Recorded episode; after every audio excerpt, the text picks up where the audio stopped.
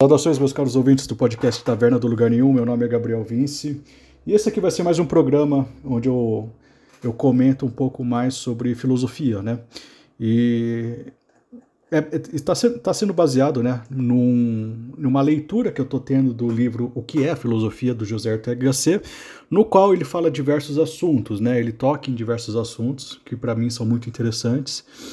E tem um assunto específico que ele toca, que é um assunto que veio me perseguindo há um certo tempo, né? que é a relação entre a filosofia, a tradição, a modernidade e o cristianismo. Né? E ele fala um pouco sobre essa relação. Né? É, o José Ortega Gasset é um filósofo espanhol e ele se dedicou muito no assunto da filosofia em si. Né? Ele, eu, não consigo identificar nele uma corrente filosófica, é, ele aderindo a uma, uma corrente filosófica. É, eu soube, né, eu, eu, pesquisando sobre ele, eu sei que ele é agnóstico, então tudo que ele falar sobre religião é, tem que se ter essa ideia, né, a, a ideia do, da posição cosmológica do próprio autor, né, que na minha opinião, uh, os autores agnósticos, uh, eles costumam ser mais interessantes no, no, no, no, tratamento da religião, porque eu tenho uma certa teoria de que o agnóstico, na verdade, a, a bem da verdade, ele, é a, ele é, a postura, é a postura filosófica mais sincera que você pode ter né, a respeito da, das coisas, né?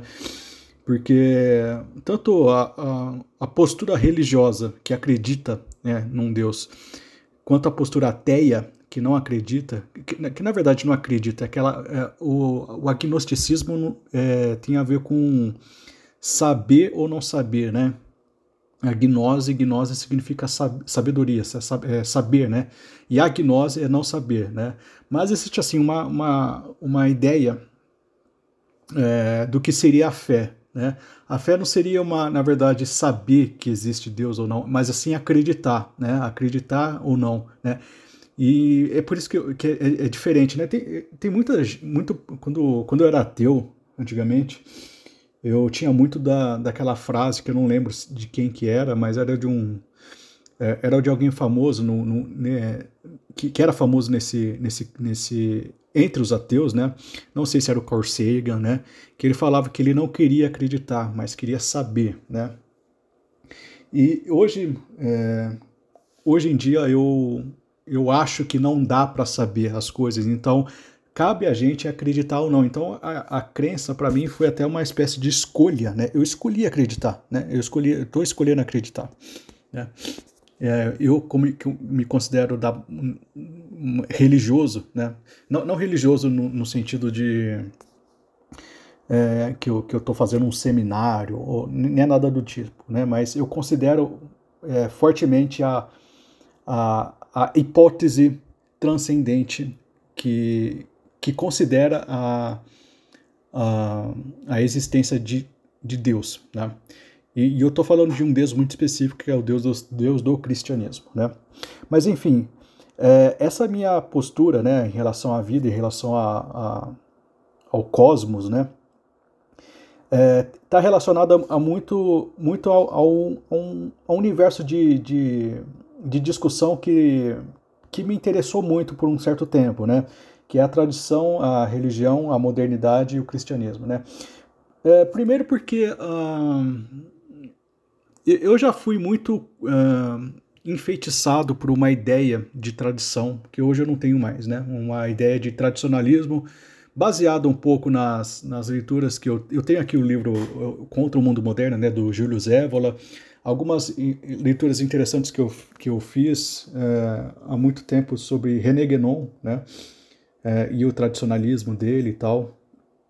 E também, é, mas assim, ao longo do tempo eu fui relativizando essa importância porque me pareceu, especialmente, não nos autores em si, mas no pessoal que geralmente gosta de Gilles Zévola ou, ou René Guénon, uma espécie de fetiche com o passado, né, um, fetiche, um fetiche com a tradição até.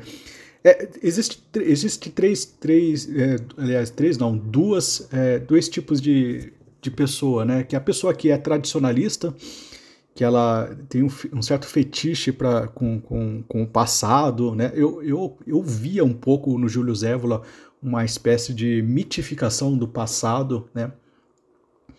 Que ele não, e que ele não poderia ele não, ele não poderia saber de fato que, que era aquilo, aquilo que ele está falando, ele tinha uma hipótese do passado, e como ele era um homem moderno, né, e um homem plenamente moderno, que inclusive era um artista modernista, né, ele, era, ele era um dadaísta antes de virar antes de ser conhecido como tradicionalista, ele era um pintor dadaísta, né? Então ele estava inserido e, e totalmente mergulhado no mundo moderno, é, e o, a concepção que ele tem do mundo tradicional é uma concepção que é muito interessante. Ele é um cara muito culto, tem uma, um conhecimento enciclopédico, mas eu, eu a, a ênfase de, de veracidade que ele dá nos seus textos é uma ênfase ilusória, porque ele não tem como saber como de fato era. Eu vou falar aqui uma palavra que talvez seja é, errada no, no, nesse é, na, nisso que eu estou querendo falar, mas ele não conhece a egrégora da tradição. A gente conhece o nosso alcance, né? O nosso alcance, o, o nosso alcance de, é, de, do tempo, né? A gente conhece o nosso tempo, é, vive sob o nosso tempo, né? E tudo que a gente projeta no futuro ou no passado, invariavelmente vai ser uma idealização, né? Enfim, e tem, né, eu falei dos tradicionalistas e tem os que se afirmam como tradicionais, né? Esses, esse pessoal, ele, eles, eles costumam ser um pouco mais uh, lúcidos na, na sua concepção, né? Eles não, eu não vejo neles uma, uma, um romantismo do passado, nem nada do tipo, né? Eles são meio que... É, eles parecem homens do seu tempo, né? No entanto, né, eles têm um, um certo apego à tradição, né? É, que para mim é, é, mais é o mais é o mais lúcido, mais correto, o menos romântico, né? O, são os homens tradicionais, né? É, mas até mesmo essa perspectiva do tradicional para mim ficou meio abalada, até mesmo por quando eu comecei a refletir é, sobre o cristianismo, né? O cristianismo, né? Ele ele, ele pode ser considerado uma religião tradicional? Não sei, não sei se ele pode ser considerado uma religião tradicional, porque ele é uma religião muito nova. Dois mil anos de histórias é uma. Na, na, na concepção da história da humanidade é muito recente. Né? E outra coisa muito interessante do cristianismo, que apesar de ele, se, ele ter um fundamento muito sólido na, é, na tradição judaica, né? Inclusive, eles, eh, o cristianismo é a, a, afirmação da tradição judaica, é, a, é, o, é aquilo que a tradição judaica culminava, né? Segundo os cristãos, né? Com, com a ideia do Messias e tudo mais, a, a ideia do cristianismo é a ideia da tradição judaica culminada, né? no seu, no seu máximo, toda, toda a, a, a, nomenclatura que o cristianismo traz ao mundo é uma nomenclatura do Novo, né? O Novo Testamento, a Nova Jerusalém, né? As boas novas. Existe uma, uma um certo, uma, um certo, é, uma certa promoção daquilo que é novo, né? No cristianismo, né? E é um, uma religião bastante que, que, que foi bastante é, sedimentada num é, num critério meio profético, meio futuro, né? Então, existe uma, uma ideia de escatologia que é, um, que é muito mais presente, né, do que nas religiões que a gente vê, né? É, por exemplo, as religiões indianas, da metafísica indiana, era muito, é muita coisa do, dos ciclos, né? Então, e, e, o cristianismo não. O cristianismo existe uma, uma ideia escatológica de fim, né? E, e de eternidade, né? Mas enfim, né? É, é considerado uma religião tradicional, né? Mas o Islã também, eu não sei se pode ser de fato considerado uma religião tradicional, é, pela, pela idade da, da religião, uma religião relativamente nova, né? Isso abalou, quando eu comecei a pensar sobre isso, isso abalou um pouco sobre as minhas minha relação com a tradição. Eu, eu tinha uma certa ideia do, do valor da, da, tradição, e eu acho que na época eu me, me assemelhava muito a um tradicionalista do que a um homem tradicional, que a tradição ela é uma coisa que é simplesmente é, validada pelo tempo. Então, então né, nesse critério, quanto mais antiga uma religião, mais valor ela tem para ela tinha para mim, né? Isso vai abalado com o cristianismo, porque para mim o cristianismo tem uma, um valor maior do que religiões anteriores a ele. E aí muda, isso aí muda completamente a minha ideia do, da, do valor próprio da, da tradição, né? E eu troquei a minha ideia do valor tra da tradição pelo valor da verdade, né? Eu não estou me importando muito se a religião é nova ou antiga, né? se a religião é tradicional ou não. Eu estou me importando mais se ela, o, critério dela é a verdade ou não é a verdade, né? Eu acho que o José Ortega Gasset, ele, ele também tem essa mesma visão, embora ele não tenha, ele não fale exatamente nessas palavras, né? Mas ele se afirma como um, um típico filósofo moderno, né? É, ele tem um apego, ele tem um, ele sabe da, ele tem um certo é, carinho e até ele reconhece muita coisa das tradições, né? Ele lamenta muito, muito da, do que o mundo moderno se tornou, mas ele não, ele não, é, ele não tem essa mesma proposta incendiária que os tradicionalistas têm de, de, de destruir o mundo moderno, contra o mundo moderno. E tem uma, uma das coisas que ele fala, ele que é uma das coisas que eu já suspeitava no cristianismo, mas com a leitura que ele, que ele faz da, da modernidade e sua relação com o cristianismo, me deu um certo. É, ele clareou um pouco a, as ideias que, tá, que das, das minhas impressões. Né? O que, que ele fala? Ele fala do papel do cristianismo na construção da modernidade. Ele, ele na verdade, ele cita dois tipos de, é, vamos dizer assim, movimentos que, que, vai, que vai culminar na modernidade. E a modernidade, para ele, né, é, é, é colocada, é inaugurada com o pensamento do, do, do Descartes, né? aquele lá do penso, logo existo. Né? Mas ele vai, ele vai dando, ele vai dando um, um ele faz um caminho muito interessante que coloca a, como fruto, a modernidade como fruto tanto do ceticismo quanto do cristianismo, né? É, só que eu, eu vou até ler uma, um post que eu, que, eu, que eu compartilhei recentemente, né? Que eu acho que vai explicar melhor isso aí, né? Começa assim. O que tem a ver o cristianismo com a modernidade? Para José Ortega C, basicamente tudo. No entanto, diferente dos críticos tradicionalistas pagãos, o cristianismo, e aqui eu estou falando pagãos porque eu tô pensando, eu estava pensando no Évola, né? O Évola é um tradicionalista pagão, né?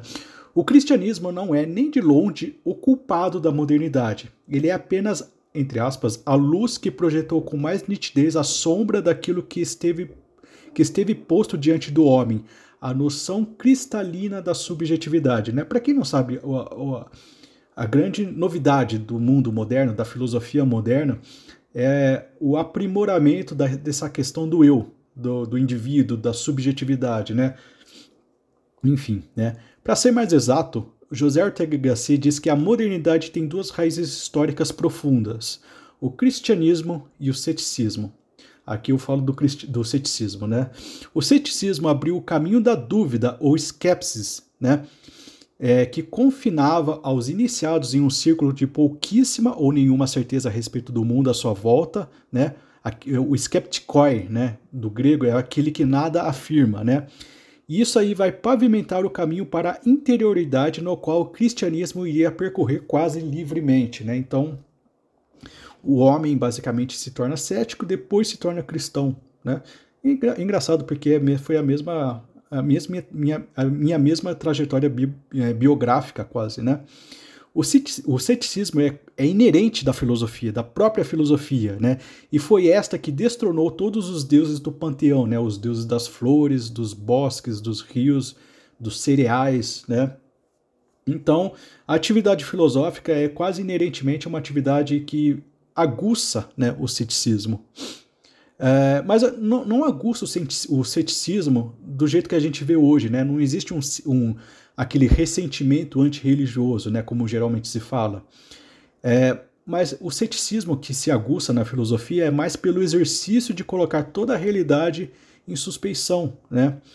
Você não acredita, por exemplo, é, a, a, filosofia tem um grande papel em destronar, vamos dizer assim, todas as suas verdades que estão em seus tronos, né? Então, ela vai demolindo todas as verdades que você apenas repete, né? Para é, chegar na raiz das suas próprias crenças, né? Uh, isso até o contato com o povo, né? Essa, essa coisa de destronar os deuses, né? Da, da mitologia grega, é, foi verdadeiro até os gregos se encontrarem com um povo muito peculiar, que são os judeus, né? Os judeus apresentam ao mundo greco-romano uma ideia de Deus que é muito diferente daquilo que eles estavam acostumados, né? Um Deus que não estava no raio, não estava no oceano, não estava no trigo, não estava no arroz, não estava nos cereais, não estava nos bosques, né? O Deus dos judeus era um, um, um negócio assim que é incomparável a qualquer realidade cósmica que os, os gregos tinham, né?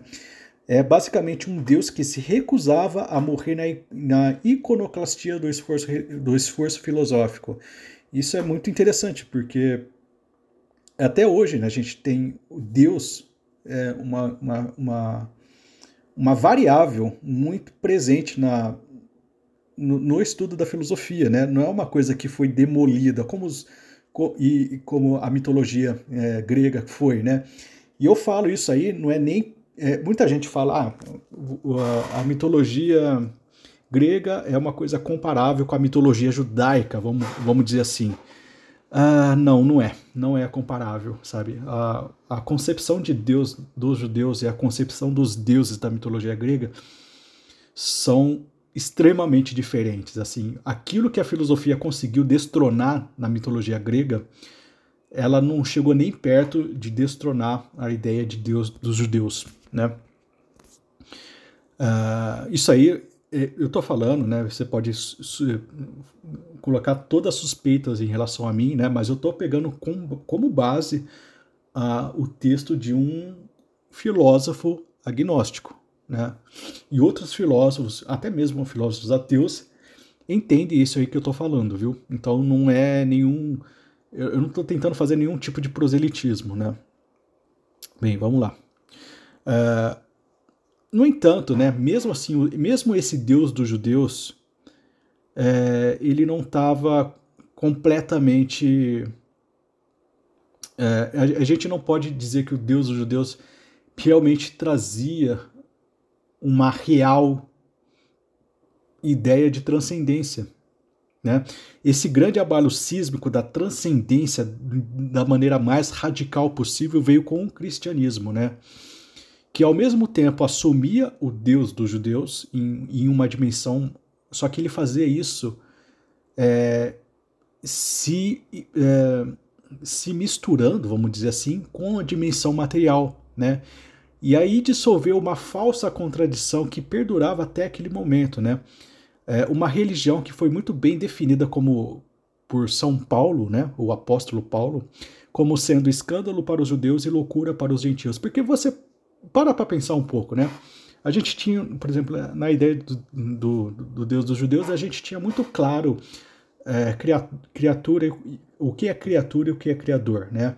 O que é o infinito e o que é o finito, né? O que é o transitório com o que é, o é, aquilo que é transitório e aquilo que é transcendente. No cristianismo, quando Deus se encarna, essas coisas, essa, essa dicotomia entre transcendente e imanente se dissolve naquele momento. E é uma coisa muito, muito interessante, porque é uma, uma coisa que até mesmo os, alguns segmentos do cristianismo têm muita dificuldade de entender. Por exemplo, a questão da mãe de Deus. Como pode ter a mãe de Deus? É muito simples, é Deus, ele se encarna numa mulher, é, na Imaculada Conceição, e nasce no mundo. É, Deus criou todos os homens, todas as mulheres, e ao mesmo tempo nasceu de uma mulher. escolheu nascer de uma mulher. E essa mulher que pariu Deus é a mãe de Deus, Theotokos. Né? Theo, é, Theotokos significa aquela que guarda né, Deus.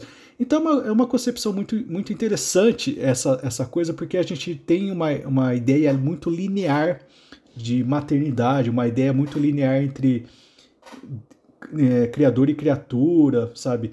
É muito unidirecional e a, e a ideia do cristianismo, é, porque para quem não sabe, né, Jesus é Deus e é o Deus que criou todas as coisas, né? Deus é uma, são três pessoas, né? O Pai, o Filho e o Espírito Santo. E essa ideia, ela é uma ideia que acentuou de uma maneira muito complexa a ideia de transcendência, a ideia de infinito, o infinito é, o infinito que se, é, se fez carne e que, que virou um bebê indefeso, que morreu na cruz. Né? Esse tipo de ideia não existe em paralelo, pelo menos eu não conheço um paralelo em qualquer outra concepção religiosa, sabe? Então, por isso que São Paulo define como escândalo para os judeus, né? E loucura para os gentios. Na verdade, é loucura para qualquer um, se parar para pensar, né? Esse Deus não apenas fez tudo e está além de tudo, né? O cristianismo afirma isso, né? Como os judeus afirmam, mas habitou entre nós, né? É, é difícil compreender isso aí. Se você parar para pensar, é difícil compreender. Vocês acham que compreendem isso aí, mas não compreendem. Não dá para compreender é, isso aí de fato, é, de uma maneira plena, do, como você acha que dá para compreender, né? E vocês não fazem ideia de como isso abalou as noções cosmológicas do mundo, né? É, por isso, assim, mesmo que eu não, de, mesmo que se eu deixar de ser cristão um dia, essa ideia ainda vai ficar me assombrando, porque é uma ideia extremamente única na, na, na, na religião, né? É única no entendimento do cosmos, é única no entendimento de absolutamente tudo. O que faz eu ver o cristianismo como uma religião muito especial, né? Os gregos conheciam os deuses que se tornavam corpóreos, né? Isso é uma coisa que os gregos já conheciam. Só que é, o tipo de Deus que os judeus apresentam e que se torna corpóreo é uma coisa que é completamente única, né? É, os gregos, por exemplo, tinham aqueles cisnes, né? Que os Zeus se tornavam um cisne para fazer aqueles atos concupiscentes com os mortais, né? é, ou se transformava em touros, né, que carregavam donzelas no, no, no lombo, né, que a gente tem a, a, a, o, mito da Europa, né, que, que Zeus, se eu não me engano era Zeus, né, que se transformou num touro e carregou a Europa no, no seu lombo. E os judeus conheciam um Deus criador de todas as coisas e, por definição, estava acima de tudo, não apenas acima de tudo, mas além de tudo, além da própria existência, né? Deus deu a existência a existência, vamos dizer assim, né? É, o que ambos não conheciam, né? O que os judeus não conheciam, o que os gregos não conheciam, é essa conjugação que o cristianismo deu ao mundo, né? Essa possibilidade de um Deus que está acima de tudo, além de tudo, que criou tudo, se tornar é, em, como humano, é, aquela união hipostática, né? Que é aquilo que o que, Jesus, Jesus se define como um ser de união hipostática, né? Que ele é verdadeiro homem, verdadeiro Deus, né? E o Deus cristão ele foi realmente, para mim, na minha opinião, a única pura ideia de transcendência que a humanidade conheceu. Né? É, não, não existe outra para mim. Né? Inclusive, não poderíamos conceber a mesma ideia de transcendência nem no próprio judaísmo, porque lhe faltava né, a dimensão intimada do universo sensível. Né? O cristianismo deu um, um, ao universo sensível, à carne, uma, uma, um campo de entendimento muito mais profundo, uma, um tipo de, de manifestação que colocava a carne num, num uma espécie de comunhão com aquilo que é transcendente, né? comunhão com aquilo que não é carne, né? E é, interessante, né? Porque uh, a, a, gente tem uma ideia de que o cristianismo uh, é contra a carne. Na verdade, eu acho que não existe religião que tenha mais valorizado a dimensão carnal do que o cristianismo. Né? Geralmente, quando a gente pega uh, as, as, seitas, por exemplo, a gente, eu, eu, tenho, eu tenho em mente aqui uh, os cátaros. Né? Os cátaros eles diziam que a, a dimensão material, né, o corpo era, um, era criado por um deus ruim, né, e que é, era necessário que o corpo morresse para que a gente pudesse ser purificado, né? Isso geralmente as pessoas é, entendem isso aí hoje em dia, né? Acho que muito pela pelo mau entendimento do cristianismo, que isso aí é uma coisa cristã, na verdade não, isso aí, isso aí é uma heresia, né? É uma heresia é, é, albigense, né? É uma heresia cátara. Isso, isso não é uma concepção cristã do mundo, né? do cosmos, da matéria, do transcendente. É uma coisa muito é muito gnóstica, na verdade, né? Que você tem a ideia de que Deus pode criar alguma coisa ruim. Isso aí não, não é, não, não tem, não existe na concepção é, ortodoxa do cristianismo, né? Uh, o cristianismo, né, diferente do, do judaísmo, ele aprofundou a dimensão do paradoxo, né, do intangível que se fazia palpável, da transcendência que se fazia temporal, pelo menos temporariamente temporal, né, de um Deus imortal que morreu na cruz, né? Como que a gente conjuga isso aí? É muito difícil, né? E voltando ao ceticismo, né, à medida que o ceticismo abria os espaços vazios, né, limpava o coração do homem das, das crenças automáticas, desse, desse pensamento até meio uh, supersticioso, quem preenchia esse vazio era o cristianismo, né? Uh, no entanto, o cristianismo só preenchia essas almas mais imaginativas ou confortáveis com esse desvelar do mistério cósmico, né? Por isso que é, é, é outra coisa muito interessante do cristianismo é que ele abraça o mistério como mistério. Ele não tem as respostas para tudo, né? É, o, a, gente não, tem a, não temos a resposta para tudo. Por isso que ele, ele, se fundamenta muito na fé. Né? Você tem que confiar na palavra de Deus, você tem que confiar naquilo que os apóstolos falam.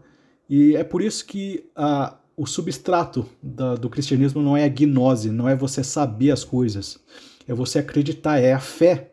Né? E tudo que o cristianismo conseguiu fazer né, foi desvelar uma dimensão de dúvida. Né? As almas que eram muito apegadas a uma pretensão de gnose se, depa se depararam com algo que nunca tiveram que enfrentar antes, que seria a fé, a fé de fato. A fé de fato, ela não pressupõe uma gnose, ela pressupõe uma crença. É você acreditar, é a confiança, é o salto no escuro, né? E para mim, né, o, diante de tal mistério é mais sensato, sabe, é, é mais sensato acreditar do que saber, porque não dá para saber de fato, né?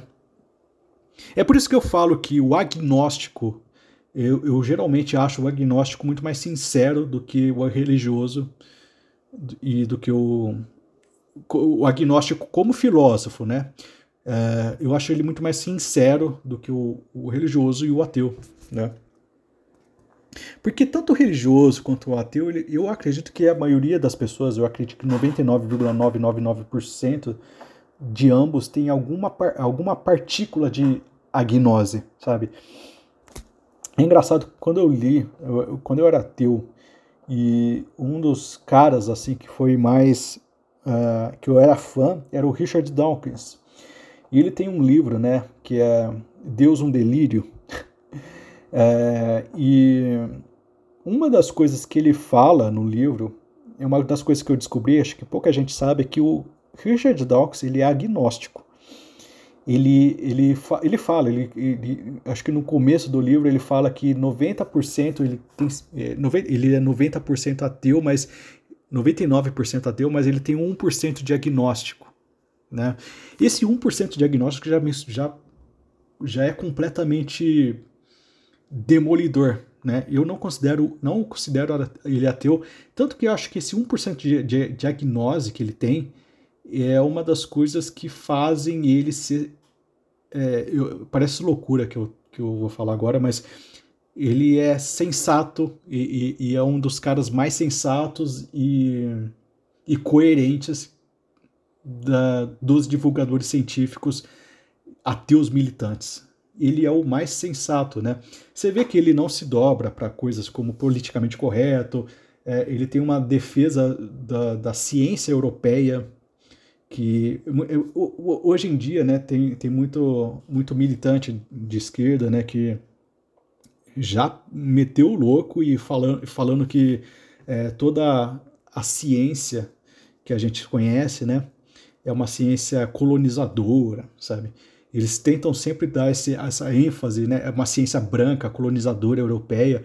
Eles, eles tentam sempre dar essa ênfase no, no, na metodologia científica, né, que é uma metodologia tipicamente científica exploradora, né, e caras como Richard Dawkins sempre foram contrários a isso aí, né, inclusive teve uma, uma, uma polêmica recente sobre o Museu do Darwin, que censurou alguns escritos do Darwin que poderiam ser considerados racistas, uh, e Dawkins ficou completamente possesso sobre isso, né, com razão, Uh, enfim, né, não, não, é o foco aqui, mas só para dizer que esse 1% de diagnose, é, para mim, reflete um certo, um certo, uma certa centelha de, de bom senso no Richard Dawkins. Né?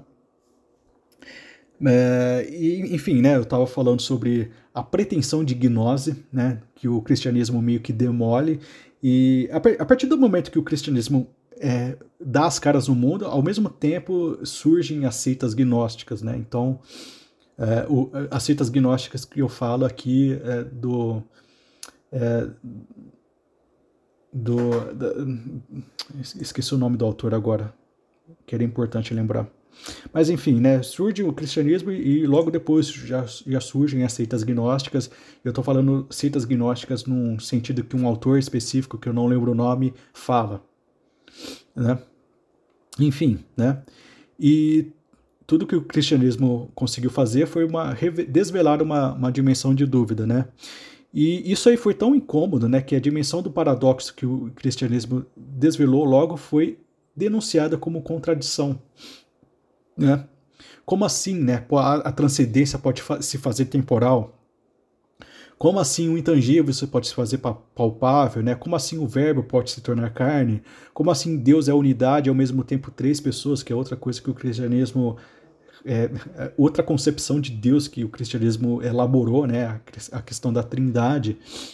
Né? E o gnosticismo surgiu quase imediata, imediatamente nesse ódio, né? nesse ódio de, das coisas não terem explicações tão, tão é, fáceis. Né?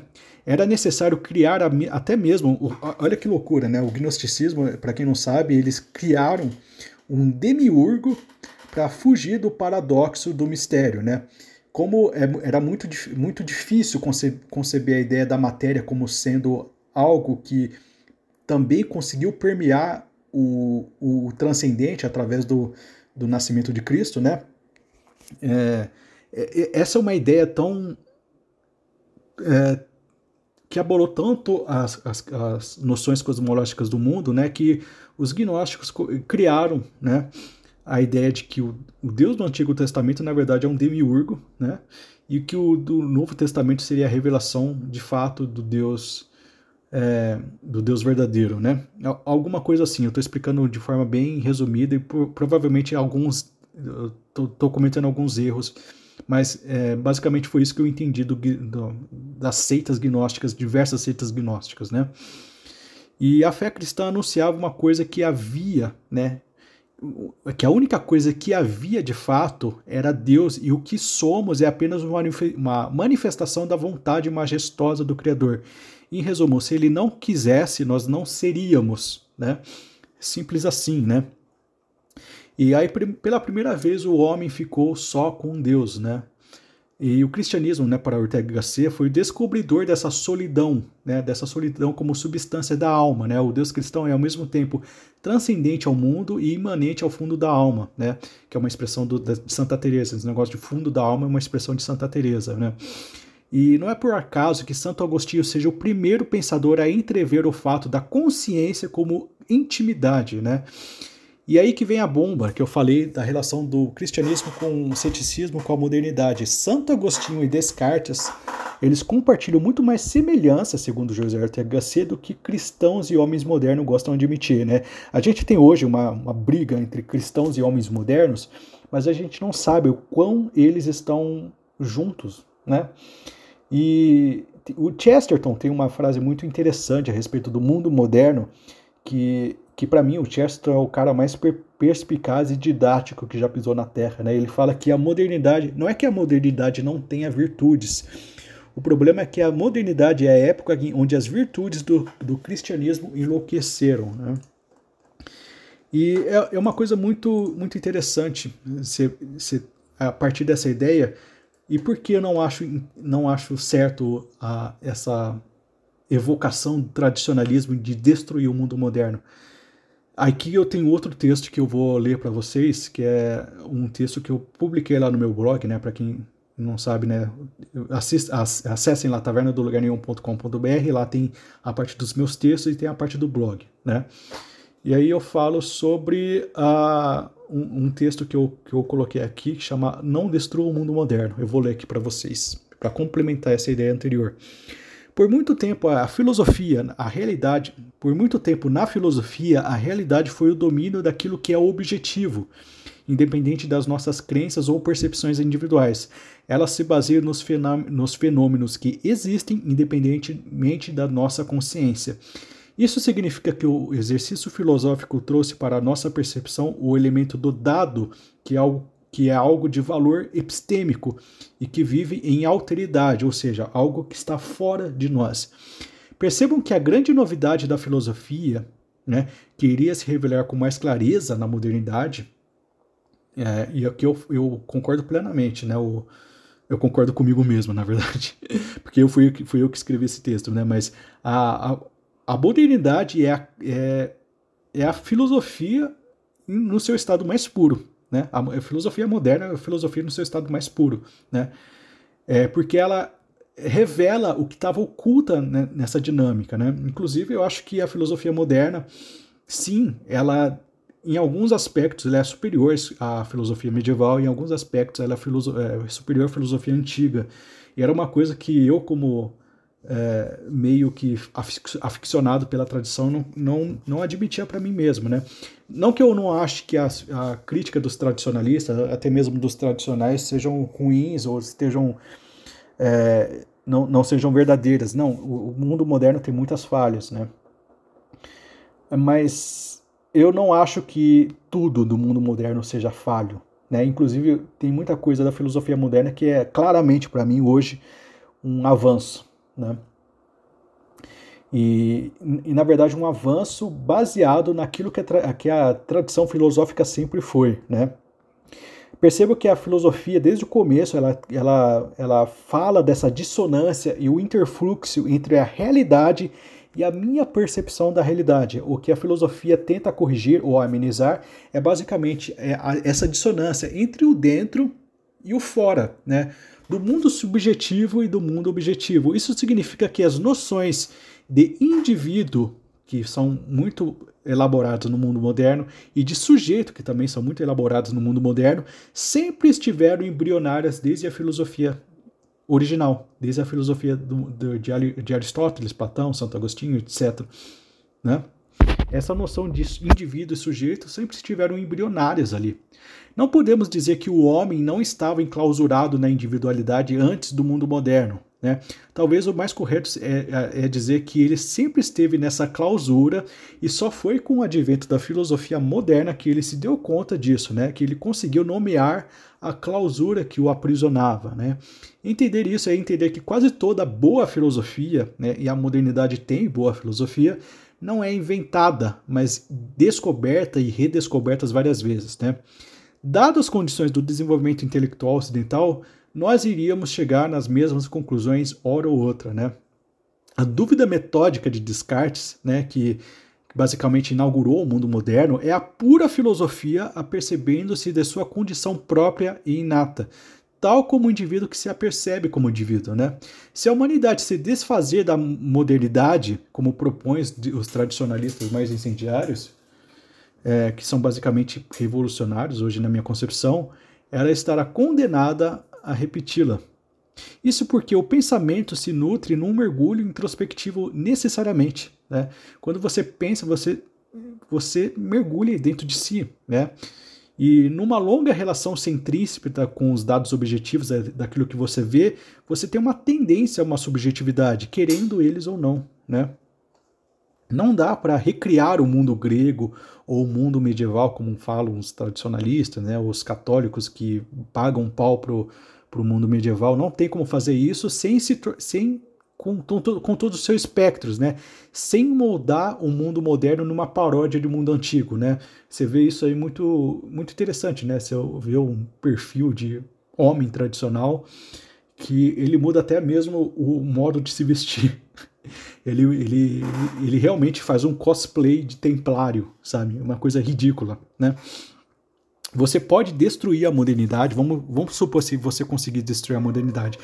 É, se você conseguir destruir a modernidade, no momento seguinte, o homem ainda estará sob as ruínas, né? utilizando um termo que os evolianos gostam muito, o homem estará sob as ruínas, ainda estupefato, na contemplação da estranheza do seu mundo interior e descobrirá novamente, caso ele, ele, ele se arrogue de novo na, na, na sua atividade filosófica de tentar entender o mundo, ele vai redescobrir aquilo que ele tentou destruir, que é o eu, que é o indivíduo. Né?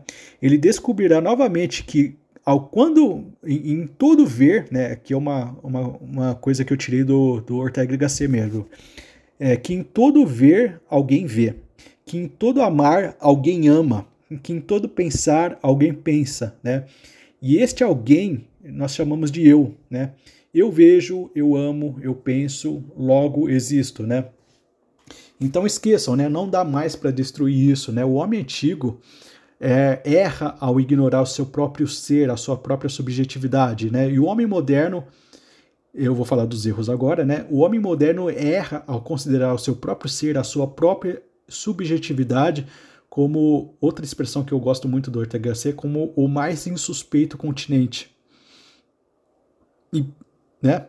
Ou seja, se eu tivesse que dar um conselho para os tradicionalistas, né, especialmente os evolianos, né, parem de assumir a perspectiva pagã de que existe o Kali Yuga, né, que existem de fato os ciclos cósmicos da metafísica indiânica, né, da, da, da metafísica hindu, da metafísica indiana, com todos os respeitos aos que realmente aderem a esse tipo de religião ou esse tipo de percep percepção, né, com honestidade, né, mas eu não vejo nos evolianos, pelo menos do, do, meu ciclo que eu conheço, eu não vejo a honestidade, eu vejo muita afetação de exotismo neles, né, e, bem, isso me traz um, uma certa uma, uma, certa, uma certa posição em relação ao, ao, ao, ao que eu me considero, né? É, e eu considero hoje o conservador reformista e o revolucionário moderado como as posições mais sensatas, né? Uma coisa que eu sempre fugi, né? Dessa, dessa coisa meio cinzenta, né? Que parece que é uma coisa meio de centro, que não tem opinião própria, mas de fato agora é, é o que eu me sinto, né? Eu me sinto muito mais próximo dessa dessa coisa mais sensata, né? Porque eu acho que a tradição e a modernidade ela devem aparar as arestas das suas contradições, como Ortega y Gasset é, propôs, né? Que a única coisa que de fato importa é a verdade. A tradição e a modernidade elas não são em si detentoras do, do da verdade. A verdade, o campo da verdade é uma outra concepção que deve ser analisada além das questões do tempo, né? Além das questões do velho e do novo, né? Eu até retomo, né? Na questão, por exemplo, se você é cristão, é, toda a sua a sua fé é baseada em algo novo.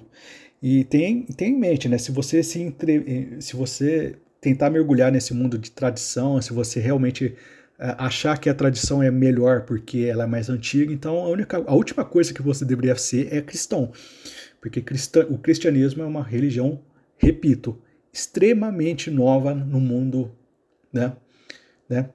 E, enfim, né? Eu não, eu, não, eu não consigo aderir nem a uma, uma concepção tradicional. Eu, eu tenho respeito pelas tradições, eu acho que as tradições mais acertaram do que erraram, mas a tradição em si não é critério de verdade para mim hoje, né?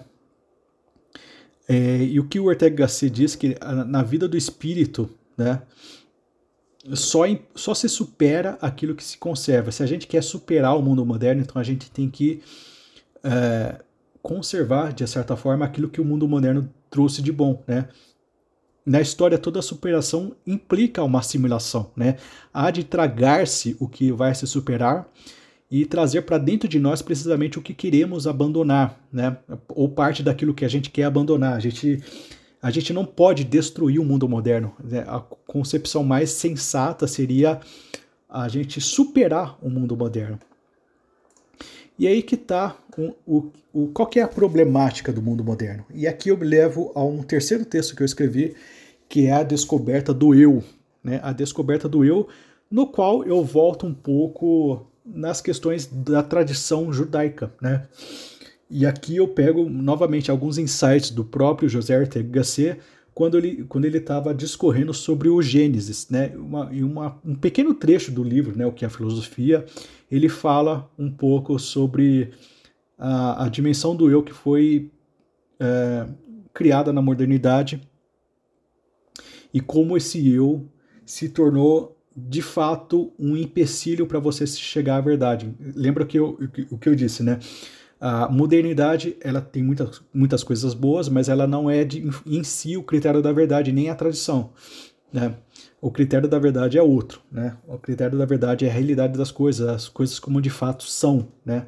Então, a gente tem que julgar nossas crenças pela verdade, não pela, pelo que é novo, nem pelo que é o revolucionário, nem pelo que é antigo, que é pela tradição, né? Embora, eu reforço, a tradição mais acertou do que errou, né? Bem, o texto que eu que eu que eu mencionando aqui está no meu blog, né, tavernadolugarnenhum.com.br e se chama A Descoberta do Eu, né? Vou ler aqui para vocês. Quando Adão e Eva são desterrados do jardim, do Jardim do Éden, né, no caso, a primeira coisa que descobrem são suas próprias pessoas. Dão-se conta de si mesmos, descobrem a existência do seu ser e sentem vergonha por estarem nus. E porque descobrem que estão assim, cobrem-se. Né? Para José Ortega Gasset, essa vergonha passa a ser passa longe de ser uma mera vergonha do sexo, né, como geralmente se fala, né? mas algo muito mais complexo relacionado à descoberta da consciência do eu e das condições nas quais a, essa consciência foi desperta. Notem-se que a, ao cobrir-se, é, o cobrir-se, né, o ato de se cobrir, é uma consequência imediata, imediata do descobrir-se. Né? Pelo visto, quando o homem encontra sua consciência, sua subjetividade, compreende que esta não pode existir à tona, em contato com o exterior, como a rocha, a planta, o bicho, né? Mas que o eu humano o é porque se separa do entorno, ele fecha-se para ele. Então, né, o Adão paradisíaco é sucedido pelo Adão gemesmundo e ensimesmado. Né? O eu é ser encoberto, íntimo, e o traje né, é o símbolo fronteiriço entre o que sou e o resto. Essa consciência do eu resultou na urgência do seu ocultamento, pois ela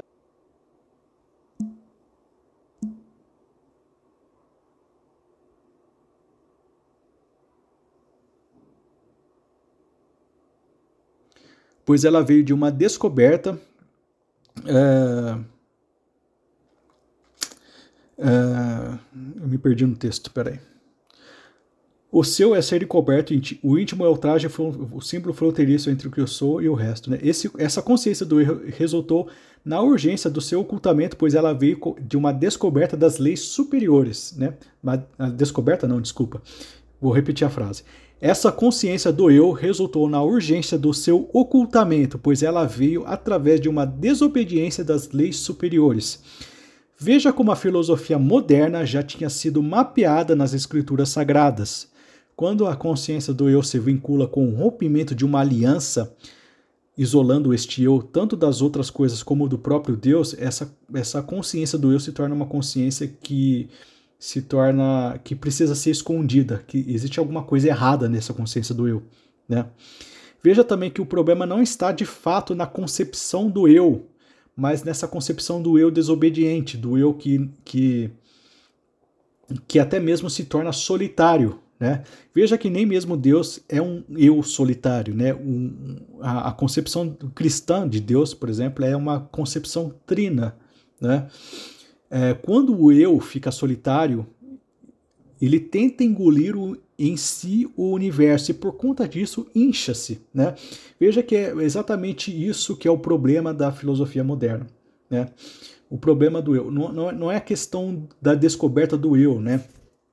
Mas é, é a ideia daquilo que eu tinha dito, que o eu na filosofia moderna, o, né, no desenvolvimento das filosofias modernas posterior a Descartes, ele se torna um insuspeito continente. Basicamente, ele fala que, e é uma coisa que pode partir de Descartes mesmo, né? Porque perceba, né, que a ideia dele de penso logo existo pode implicar em dizer que as coisas só existem porque eu penso nelas. Isso é uma coisa muito séria de, de você se pensar, né? Então, essa coisa do mundo moderno, né? Essa coisa em específico precisa ser corrigida, não tudo, mas essa coisa em específica. Essa esse agigantamento do eu, esse agigantamento do subjetivo, né? essa, essa coisa que até mesmo está tá inscrita na própria tradição sagrada do judaísmo, né? na, na própria tradição é, do Gênesis, né? No, que quando Deus fala que, é, na verdade, é, isso, isso é, se, quando, quando a serpente fala para para Eva que quando ela comer daquela fruta, daquele fruto do conhecimento do bem e do mal, eles se tornarão como Deus. Perceba que essa mesma dinâmica quando o, a, o, o eu fica solitário e tenta é, criar as coisas pela própria ideia do penso logo existo, né? Quando, que, que implica necessariamente que as coisas só, só existem porque eu penso nelas. Ou seja, o, o, o homem ele se torna uma, uma espécie de paródia de Deus, né? comereis deste fruto e sereis como Deus, né? Existe uma coisa muito, uma relação muito é, premonitória do Gênesis na, na própria, nos próprios erros que a filosofia moderna é, se, é, se encaminhou, né? Bem, 52 minutos de eu falando aqui já. Espero que vocês tenham gostado dessa viagem aí. É, não se esqueçam de curtir, compartilhar caso vocês é, se interessem, né? Ou, ou é, se você está vendo pelo YouTube, considera se inscrever, comentar e tudo mais. É, acessem lá meu site tavernadolugarnenhum.com.br e, e é isso. Fiquem com Deus e até mais.